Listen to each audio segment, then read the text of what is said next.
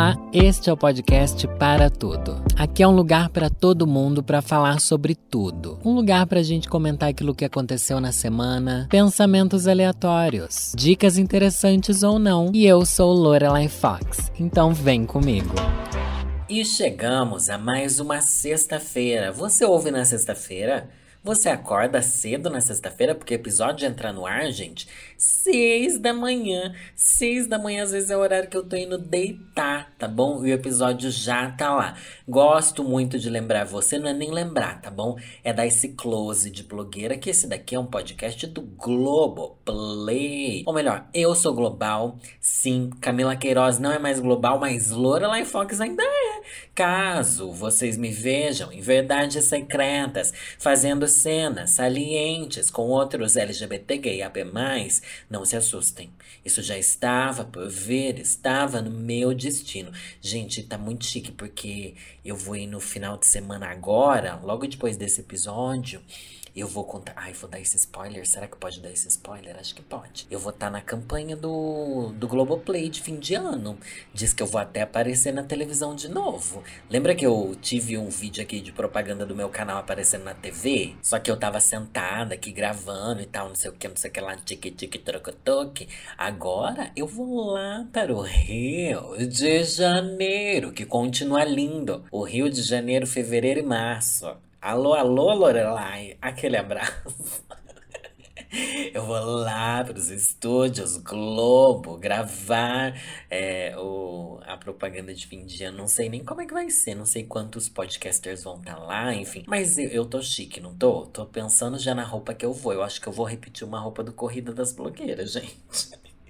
Porque é assim, a gente ganha um cachê, a gente tem que fazer as roupas que a gente manda fazer tem que fazer as roupas que a gente manda fazer. Enfim, a gente tem que fazer as roupas renderem ao máximo. Eu sou dessa. Nossa, no começo do meu canal, gente, eu tinha essa encanação de. Ai, não posso repetir roupa. Foda-se, minha filha. Hoje em dia eu penso, não, repetir roupa é, é moderno, é uma coisa assim, é, é sustentável. É o mínimo que se faz, gente. Já tem 300 vídeos no meu canal. Quantos vídeos tem no meu canal? Tá aí uma boa pergunta, né? Vou entrar aqui pra ver. Mas tem trocentos vídeos no meu canal, você acha? Você acha que eu não vou repetir roupa? Eu ia ter 300 peças de roupa? Se bem que eu tenho praticamente 300 peças de roupa, né? Olha, entrei aqui pra ver as estatísticas do meu canal. Eu tenho desde 30 de março de 2015, que foi quando eu criei essa conta, 85 milhões milhões de views no YouTube. Ai, que bafo, mas aqui não vem a informação de quantos vídeos que eu tenho. Quantos vídeos será que eu tenho, gente? Não sei. Só sei que o último vídeo que tá aqui postado é que, é que esse. Eu tô gravando bem antes da sexta-feira, tá, gente? Mas gravei uma, uma live Ai, gente, fiz uma live com a Nina Secrets. Sabem quem que é a Nina Secrets, né? Uma das blogueiras mais famosas de todos os tempos no Brasil. E eu nunca tinha feito um job com a Nina Secrets, mas eu fiquei me sentindo assim tão blogueira de verdade. Nossa, o caminhão buzinando aqui. Me senti tão blogueira de verdade. Sabe aquela blogueira tipo, meu Deus, eu tô fazendo um job com a Nina Secret, sabe? e foi um job que a gente fez dando ofertas de Black Friday, gente, porque eu tô moendo de fazer conteúdo de Black Friday, viu? Vocês que aguentem, vocês que engajem também, gente. Nunca na minha vida eu fechei tanta publi de Black Friday. Antes eu fechava mais publi na época ali da parada, né? Todo ano sempre foi assim, mas esse ano, olha, Tá quase igual a época da parada, essa época de Black Friday. Graças a Deus vou pagar minhas contas, vou, vou colocar meus planos em prática, tá bom? Planos que eu nem vou contar aqui, daqui a pouco eu chego com peito, né, gente? Sempre que eu falo assim, ai, vou, vou por peito, é porque eu tô ganhando muito dinheiro. Mas, porque é chique, né, gente? É chique você, enfim, se recalchutar. E eu tô querendo tanto me recalchutar, gente. Eu olho pra minha cara, a pandemia fez isso com a gente, né? Eu olho pra minha cara e eu penso, como é possível? Como é possível ter decaído tanto em dois anos de isolamento? Bem que dois anos é muito tempo, né, pra gente ficar triste. E tipo, nossa, eu tô mais enrugado do que nunca, não sei o que lá, não sei o que lá.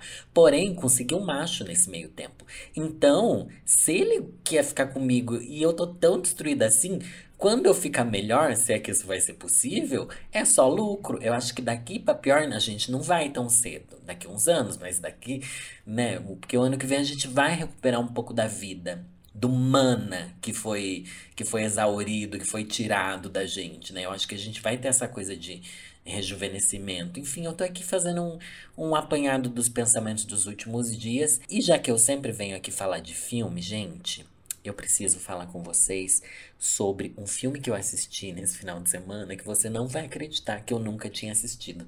Sabe quando as pessoas falam assim, ai, eu nunca vi tal filme, daí você fica assim, meu Deus, como é que você nunca viu esse filme? Esse filme é, tipo, é, é tão famoso, não sei o que, não sei o que lá, perique, perique, show de humor. Eu nunca tinha assistido Jovens Bruxas. Vocês acreditam nisso?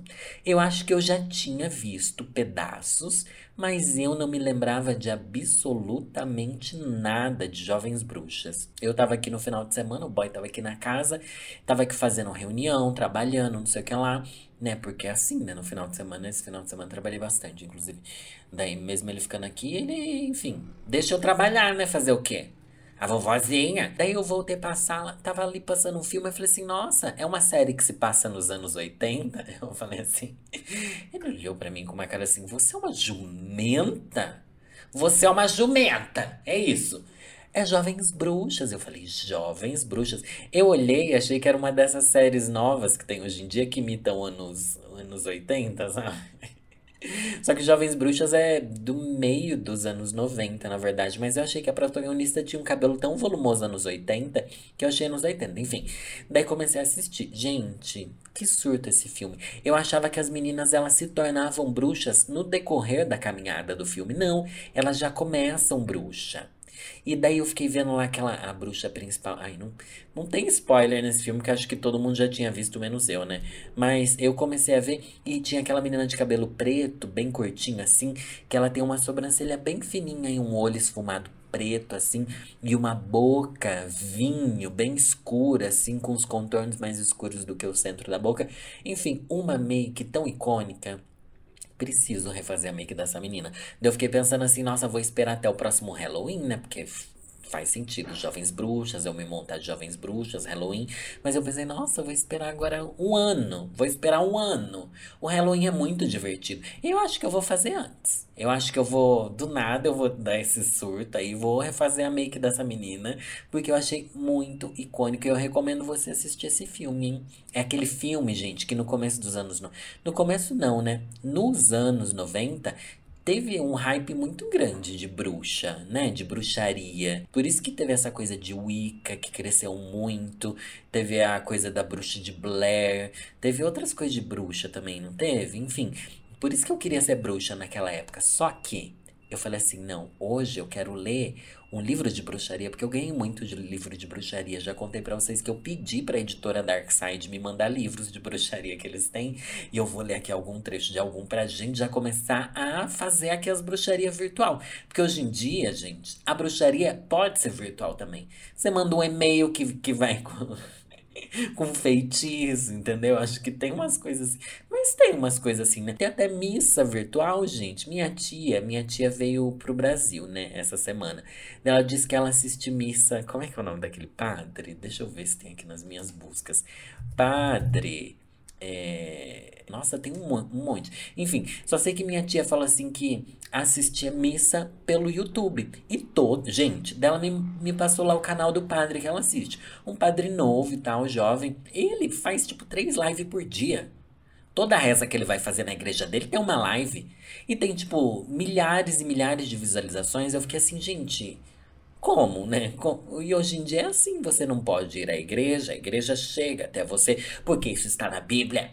Isso está na Bíblia. Você não precisa ir lá pro templo, né? Porque você pode rezar na sua casa. Tem uma coisa que fala assim na Bíblia, vocês me perdoem porque eu não sou um grande conhecedor, embora eu devesse ler a Bíblia, hein? Acho que todo mundo devia ler a Bíblia algum dia. Só pra gente falar assim, ó, ó, Tá vendo isso daqui? Porque a gente não tem, eu não tenho argumento nenhum para quando as pessoas falam assim, ah, mas segundo a Bíblia, não sei o que, não sei o que lá. Eu, eu fico assim, tá bom então, né? Tá bom. Igual as pessoas usam muito a Bíblia para falar mal das pessoas, enfim, LGBT, né, gente? Esse é meu. Eu tô aqui falando de Bíblia, mas eu vou agora pegar um livro de bruxaria, peraí. O nome do livro é Grimório Oculto, de John Michael Greer, da editora Darkside. Que é uma editora que eu sempre falo que tem os livros mais lindos que existem no mundo. E esse daqui é um livro de tópicos, não é um livro para você ler inteiro e também não é um livro para fazer bruxaria, tá, gente? Ele contextualiza historicamente as coisas do ocultismo, entendeu? Por isso que é oculto. Ó, uma jornada mágica da alquimia ao Wicca. Daí ele é dividido, quer ver aqui, ó? Tão gostoso barulho de virar página, né? Ó, virando a página, ó. Vira a página, vira, vira a página, isso. Ele contextualiza de acordo com os séculos. Olha, começa no século XIII com cruzadas e feitiçaria, depois no século XIV acendendo as fogueiras, século XV poder em palavras, a origem do tarô. Ai, vamos ler a origem do tarô, gente. Deixa eu ver aqui, página 91, 91, 91. Os jogadores de cartas viajaram dos, do mundo muçulmano à Europa no século XVI, não, no século XIV, mas os primeiros baralhos conhecidos no mundo ocidental já se pareciam com as cartas modernas, com quatro naipes numerados. Foi nos primeiros anos do século XV que alguém teve a ideia de acrescentar um conjunto de cartas simbólicas ao baralho e criar o primeiro tarô. Seu nome era Mas Marziano da Tortona. Ô, oh, Marziano da Tortona, saudoso, secretário pessoal de Filippo Maria Visconti, Duque de Milão. E um ensaio sobre as novas cartas que ele escreveu para o Duque em 1418 existe até hoje. As cartas adicionais do novo baralho de Marziano eram as mesmas que as da sequência padrão do tarô. Havia antigas divindades gregas, eram 16, que representavam vícios e virtudes. Olha, as cartas do tarô representavam vício e virtude, então vamos ver aqui. Sua criação, no ideia. Eu falei de vícios e virtudes, né? Não tem uma música que chama assim, vícios e virtudes, mas enfim, eu falei de vícios e virtudes. Na verdade, eu falei de é, pecados, né? Que são vícios e virtudes. É isso mesmo. Eu falei, ai, tudo tá se amarrando. Percebe que o final do ano tá chegando, todos os temas que eu abordei que estão se amarrando? Ai, que mentira. Sua criação, no entanto, inspirou outros a fazerem novos baralhos com símbolos por eles escolhidos. Como a sequência de símbolos lembrava muito os carros alegóricos dos desfiles que eram comuns na Itália da Renascença, o nome desses desfiles, Triunfe ou Triunfos, por causa das procissões triunfais da Roma Antiga, passou a ser usado para aquelas cartas. Os leitores de tarô até hoje as chamam, as chamam de trunfo. Nossa, mas não tem um joguinho de baralho que se chama Super Trunfo? Não é a mesma coisa. Gente, o super trunfo. É super trunfo, né? Eu acho que é. Em torno. Ah, eu vou ler tudo porque eu tô achando interessante, tá bom? Em torno de 1450, os jogadores de carta em Milão haviam estabelecido os 22 trunfos hoje utilizados. E as cartas pintadas por volta daquela época são precursoras reconhecíveis do baralho de tarô moderno. Outras cidades italianas desenvolveram conjuntos semelhantes de cartas, mas foi o baralho milanês. Ai, um bife milanês! Gente, aqui é isso, fluxo de pensamento. Mas foi o baralho milanês que acabou sendo levado por mercadores a Marsella, na França, local que se tornaria o mais importante centro de fabricação de cartas de tarô. Ah, por isso que a gente fala tarô de Marsella, que é aquele mais famoso, que tem as ilustrações mais famosas, né? Então vamos ver. No início dos anos 1800, o tarô havia se tornado um jogo de cartas comum na França, na Suíça e no norte da Itália tão comum como o pôquer é hoje nos Estados Unidos. Somente em poucos lugares era usado para ler a sorte. Porém, e caberia a uma dupla de ocultistas franceses a tarefa de transformá-lo na mais importante, no mais importante sistema divinatório do ocultismo moderno. Ai, que chique, deck tá falando para ver também tarô no Egito, divinação pelo tarô e tarô Rider White. Ah, então aqui vai falar mais um monte de tarô, gente. E daí eu não vou ler não, porque agora já ficou demais. Mas viu, é uma página só dando uma contextualizada sobre a origem do tarô, daí tem aqui fala da pedra pedra filosofal, depois a prisão dos cavaleiros, templários. Eu amo ver essas coisas, gente, porque parece que eu rejuvenesço. Eu rejuvenesço, parece que eu volto a ser o adolescente que eu era, porque eu era ficcionado por essas coisas. E minha mãe, minha mãe, ela, ela tinha tarô Mas ela não. Ela durante muito tempo deixou o tarô ficar adormecido. Porque o tarô é. A gente tem que falar do tarô como se ele fosse algo vivo, entendeu? Ele estava adormecido e tal. Daí quando eu me tornei adolescente Wicca, daí eu comecei a querer todos os sistemas divinatórios. Eu tenho pêndulo de cristal, tudo tá lá em Sorocaba, tá? Tenho pêndulo de cristal, já tive runas. Eu acho que as runas a gente não tem mais. Tive runa em semente. Era o que meu dinheiro podia comprar, né, gente? Daí eu tive um, um, um tarô também que eu ganhei. E, mas até hoje eu quero comprar uns tarô. Tem uns tarô tão bonito, gente. E minha mãe tinha o tarô, o baralho cigano, gente. Minha mãe tinha o baralho cigano. E eu queria porque queria ter o baralho cigano. Na verdade, eu lembro de eu criança, sentado na cama da minha mãe, que ela tinha uma daquelas coxas felpuda azul, e eu brincando com. Ela deixava eu mexer, né? Eu nunca fui uma criança que estragava as coisas, então ela deixava eu mexer com o tarô dela. E dela tinha o tarô cigano. Vocês já viram o tarô cigano, gente? Aquilo lá é um surto. É um surto porque as cartas são muito diferentes do que a gente tá acostumado. Daí eu lembro, eu nunca vou esquecer, que tinha a carta do tinha uma carta que era o rato. Era um ratinho comendo um queijo. Eu olhava aquilo e pensava, meu Deus, por que, que tem um rato no tarô? Por que que nesses baralhos daqui... Eu lembro que eu ficava criando historinha, tipo, ai, ah, tem um que é uma casinha, e daí tem um moço no cavalo, ele chega na casinha, não sei o que lá, não sei o que lá.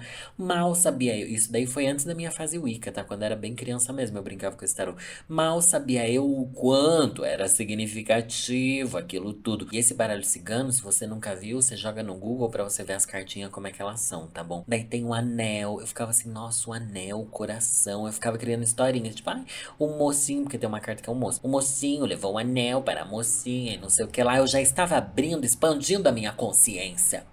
Expandindo a minha consciência. Eu lembro que anos depois, quando eu li aquele livro Brida, do Paulo Coelho, gente, porque eu fiz. Eu sou o pacote completo da criança mística, tá bom? Eu li Paulo Coelho e defendo ele até hoje. Brida é um livro que eu amo. E tem um trecho em Brida. Eu vou reproduzir ele aqui. Eu não sei se ele tá certo, tá? Mas é assim que eu me lembro. Acho que a última vez que eu li Brida faz uns 3, 4 anos, tá? Faz um tempo já que eu não leio. Mas eu sempre volto a ler e tal. Tem um, uma hora que parece que ela tá falando no telefone com a mestra da magia dela, uma mulher lá que ensina magia pra Brida. E ela tá ali falando no telefone, pipipi, popopô. E enquanto ela tá falando no telefone, ela tá ali mexendo nas cartas dela. Ela tá ali mexendo nas cartas, não sei o que lá. Sabe quando você tá fazendo alguma coisa no telefone ou ouvindo um podcast e sua cabeça, tipo, ai, tá em outro lugar? Que você meio que tá rabiscando um papel sem saber o que, que está fazendo. Era isso. Será que ela tava rabiscando um papel ou ela tava mexendo nas cartas do tarô? Não lembro. Só sei que ela. A consciência dela tá tão separada do que ela está fazendo ali na mão dela que ela começa a ter assim um. A cabeça dela se expande, ela começa a ter revelações, sabe? Porque ela consegue desconcentrar e separar o que a cabeça tá fazendo, do que o corpo tá fazendo, do que o olho tá vendo. Ai, uma brisa. Depois vocês leiam Brida, porque a partir daí, toda vez que eu tô no telefone e começo a desenhar uma coisa sem saber o que eu tô fazendo, eu acho que aquilo pode ser um, um desenho divinatório. Eu acho, gente, porque, porque sua consciência tá em outra coisa. Daí você olha aquele desenho que você fez ou o que você tava ali mexendo, aquilo quer dizer alguma coisa do seu subconsciente é algum canal que você abriu ali para receber alguma informação ou para exteriorizar alguma coisa que tá dentro de você. Sabe igual um sonho? É mais ou menos um sonho quando você tá fazendo essas coisas no telefone, igual uma, um, uma pessoa completamente aleatória. Na verdade, todo ali tem um sentido e um significado muito forte. Eu lembro também que quando eu era uma criança Wicca, ai, eu ainda vou contar essa história tantas vezes em tantos lugares, porque porque fez tanto parte da minha vida. Eu tenho a minha amiga Camila. Camila, um beijo para você, viu? É, eu lembro que na época do colégio a gente tinha o quê? 15, 16 e 17 anos, né? Ela me emprestou um livro de quiromancia, gente. Quiromancia. Olha só, ela me emprestou. Ai, eu vou explicar o que é quiromancia, né? É leitura de mão. É para você aprender a ler a mão. E eu devorei aquele livro, gente. Eu estudei aquele livro mais do que eu jamais estudei para qualquer prova na minha vida. Estudei, estudei, estudei. Eu decorei muito daquele livro, muito mesmo. E era um livro bem completo, com muitas imagens e não sei o que lá. Eu não só estudei o livro da Camila, como eu copiei quase o livro inteiro à mão. Eu refiz os desenhinhos no... e eu tenho até hoje esse caderno onde eu copiei todo o livro de quiromancia dela. E na época eu pegava para ler a mão das pessoas. Olha que doida. Deixa. Agora pense, quem levava a sério uma gayzinha com 16 anos de idade lendo a mão dos outros. Mas na escola fazia um sucesso, todo mundo pedia. Ai, lê minha mão também, lê minha mão também. gente, eu lia de verdade, eu lia. É que ler a mão, claro que pode vir alguma coisa intuitiva, só que é algo muito mais prático, né? Eles analisaram milhares e milhares de pessoas, viram a mão dessas pessoas e linkaram com as características da vida delas e então dizem que é mais ou menos como uma pesquisa assim, sabe? Não é nada provado cientificamente, óbvio, né? Porque não faz sentido nenhum, mas mas eu decorei todos os símbolos e olha, vou dar uma dica aqui importante para você. Se um dia alguém for ler sua mão, uma coisa que eu aprendi naquela época que eu aprendi com esse livro é que não se começa a ler a mão pela palma. Errado.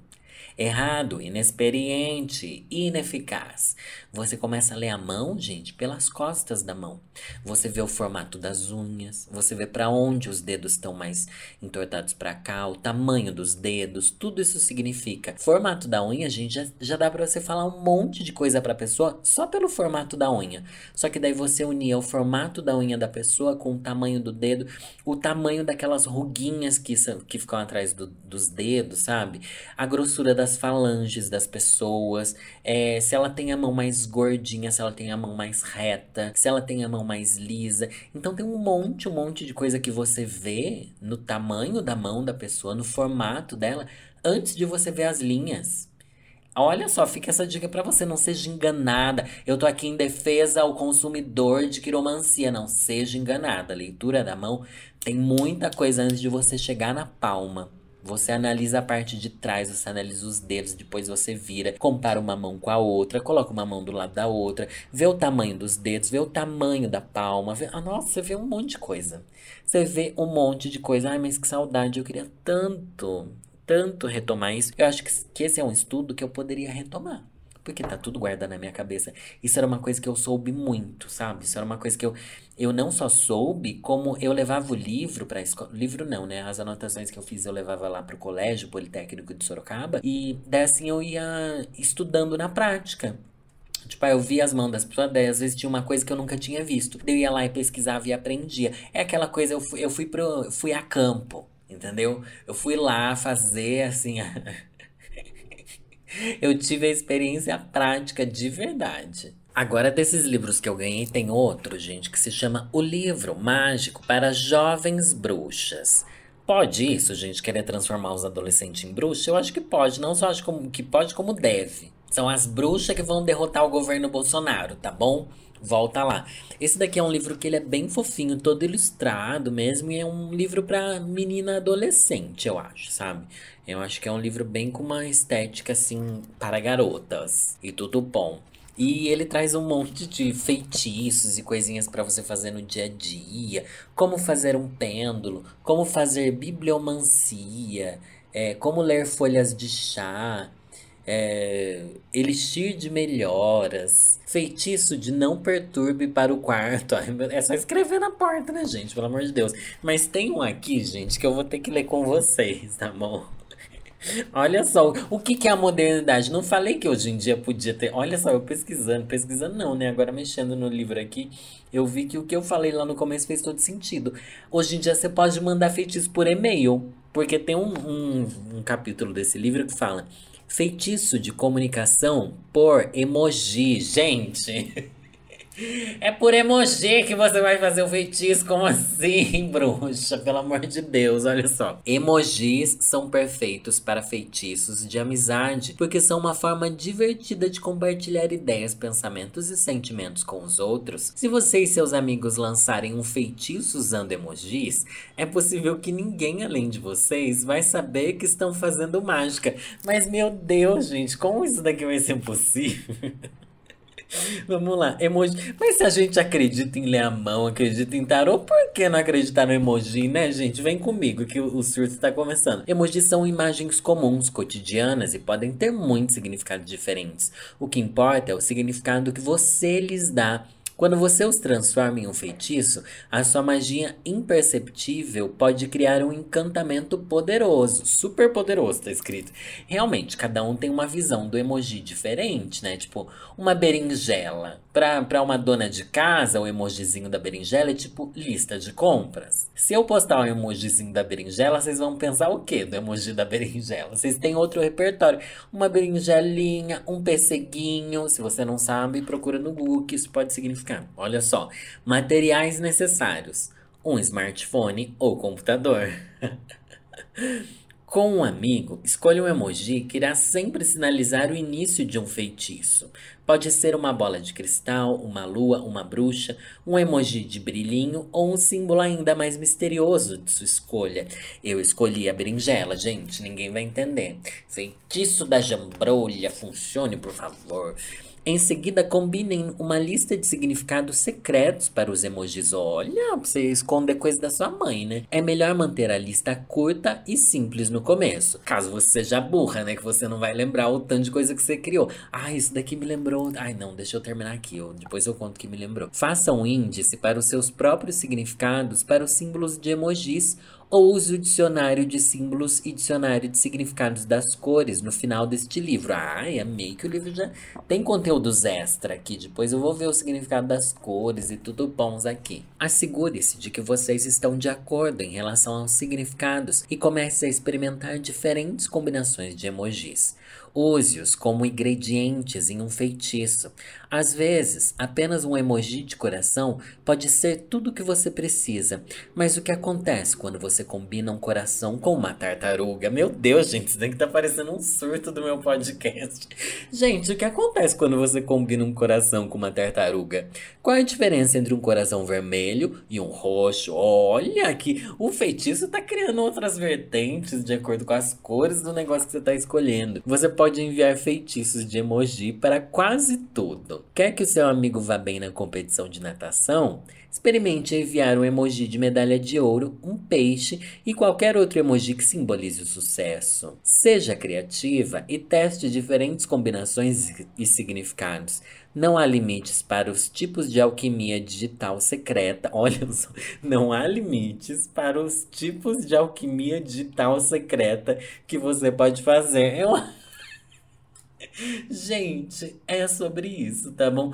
Só que eu não sei se eu sou muito puritana, se eu sou uma pessoa assim recatada e do lar da magia e da tradição, que eu acho que as coisas assim mágicas tem que ser sempre a moda antiga. Ai, eu nunca gostei dessa ideia de, ai, tenha o seu livro dos sonhos num blog, no seu computador. É, escreva o seu grimório, que é o livro de feitiços, aí no, no Word. Não, gente, você tem que pegar um livro antigo, de capa, de couro customizado, com um olho de serpente, não sei o que. Tem que ser um negócio assim, entendeu? É, eu acho que tem que ser uma coisa mais, né? Porque a graça também, gente, vamos ser aqui bem sinceros, eu vou falar só pra vocês. Vocês fingem que, né? Que, que vocês não, não pensam assim também, e eu também fingi que eu não penso assim. A estética da bruxaria é muito encantadora. Se você abrir mão da estética da bruxaria, que é a coisa mais assim, olha, uma coisa, né, riponga, vamos ser bem sinceros, uma coisa riponga. Qual que é a graça? Tanto é que esses livros daqui são todos assim, bem que parecem uns livros muito secretos, entendeu? Porque a estética tem que ser assim. Imagine se você lança um livro igual esse outro aqui, ó. Bruxa Natural, guia completo de ervas, flores, óleos essenciais e outras magias. E faz uma diagramação de um livro que parece um livro de, sei lá, de coaching né? Um livro de autoajuda. Não, tem que ser um livro que pareça misterioso. Um livro, uma capa escura com o símbolo do sol e um monte de, de ervas em volta e uma letra que lembre uma coisa antiga e tal. Qual é a graça de eu colocar um emoji nessa capa? Vai colocar um emoji aqui nessa capa, não vai fazer sentido. Eu acho que a gente se conecta com as bruxas do passado quando a gente. quando a gente pega essa, essa estética antiga, tá? As bruxas do passado, elas vão ver o emoji e vão falar assim: por que, que essas daí ninguém tá queimando? Tá bom? Porque a, a gente é neta das bruxas que não conseguiram queimar, mas hoje em dia elas pensam assim: vou queimar esse seu celular, você mandando magia pelo celular. Mas isso me lembrou outra coisa que eu falei que tinha me lembrado, gente. É que é, quando a gente é Wicca, Assim, quando a gente é ali do mistério, né? Essa coisa bruxinha, você também tem que escrever coisas em sigilo. Sigilo não sigilo de pegação contra o boy, não. Sigilo de você tem que ter uma. Como é que chama? Uma escrita secreta letras secretas, um alfabeto indecifrável para você poder escrever feitiços, escrever seus sonhos e ninguém conseguir decifrar. Eu, burra que sou, fiz isso durante muito tempo. Só que não era secreto. Eu. Ai, gente, como a gente tem tempo livre quando a gente é adolescente, né? Eu aprendi a escrever naquele alfabeto lá do Senhor dos Anéis. Eu lembro que tinha um, um site muito muito assim de gente nerd, nerd, nerd de Senhor dos Anéis. E lá eles publicavam os PDFs dos estudos daquelas letras, como é que chama? Tenguar. Ah, enfim, daquelas letras élficas lá. E porque tinham grupos de filólogos, filólogos é quem estuda línguas, tá bom? Que eles ensinavam isso. Se não me engano, tinha até um grupo de filólogos na USP que eles desenvolveram esse material para que a gente aqui no Brasil conseguisse adaptar as letras élficas do Senhor dos Anéis para escrever as palavras em português. E, nossa, gente, um caos. Só sei que se você pegar minhas agendas, meus diários dessa época. Eu escrevia muito, assim, tipo, eu escrevia muito, porque eu aprendi bastante mesmo. Olha, bicha, você não tinha o que fazer. Também não tinha mesmo, só tinha que estudar pra prova, ir na escola e o resto do tempo eu ia fazer o quê? Ia aprender a escrever em élfico. Dê like aqui, não, não é possível dar like, né? Mas dê like aqui se você é, também aprender a escrever em élfico. Gente, eu tive essa fase, hoje em dia eu não lembro mais. Mas era bem fácil. Eu lembro que tinha a letra principal, assim, o som, né, da consoante, e as vogais eram pontinhos que você colocava em cima, alguma coisa assim. Era bem. E ficava bem bonito, assim. Ai, bem bonito. Só sei que, gente, que bons tempos que não voltam mais. Não volta porque a gente não tem tempo. Eu não tenho tempo hoje em dia para parar e ler um livro desse e fazer um sabá das bruxas quando muda o equinócio, solstício e comemorar a fase da lua e fazer aquela, né? Não tenho tempo, gente. O máximo que eu faço hoje em dia é no final do ano pegar meu caldeirãozinho que eu tenho, o caldeirão Ica Tá bom, eu tenho caldeirão Wicca até hoje, eu já falei isso aqui várias vezes. Final do ano eu, eu queimo ali as coisas e faço todo mundo da minha casa jogar papelzinho ali também. Faço toda assim um tiragadã de bruxinha que ainda existe em mim, tá bom? Esse meu lado feminino, em conexão com a deusa, é muito forte. Espero que eu não vá pra inquisição da internet depois de ter feito esse episódio meio doidinho aqui. Mas, gente, atualizações bruxônicas em breve. Porque meu, meu plano para 2022 é me conectar mais com a minha fase Wicca, tá bom? Juro pra vocês. Parece zoeira, mas é verdade. Ai, queria voltar, ter um mínimo de, de fé, não só na humanidade, mas de essa fé mais, mais, enfim, mágica. Ai, que bonito. Quem sabe eu não compre um tarô aí não me empolgue no tarô de novo. Que eu também já tive tarô que eu sabia ler, enfim. Quem sabe muita coisa aconteça, mas para ajudar as coisas a acontecerem, deixe o seu like lá no arroba podcast para tudo, gente. E também vou pedir para vocês mandarem histórias de Natal, perrengues de Natal, conselhos de, de fim de ano, porque eu vou fazer um vídeo lá no canal dando conselhos de, sabe, esse treta em família no fim do ano, o que, que você faz, reagindo às histórias de vocês também e tal. Então mandem isso no podcast para tudo gmail.com porque eu vou selecionar para ler no canalzinho. Não esquece de avaliar positivamente esse podcast, seja lá onde você ouvir ele. Um beijo e é nessa que eu vou.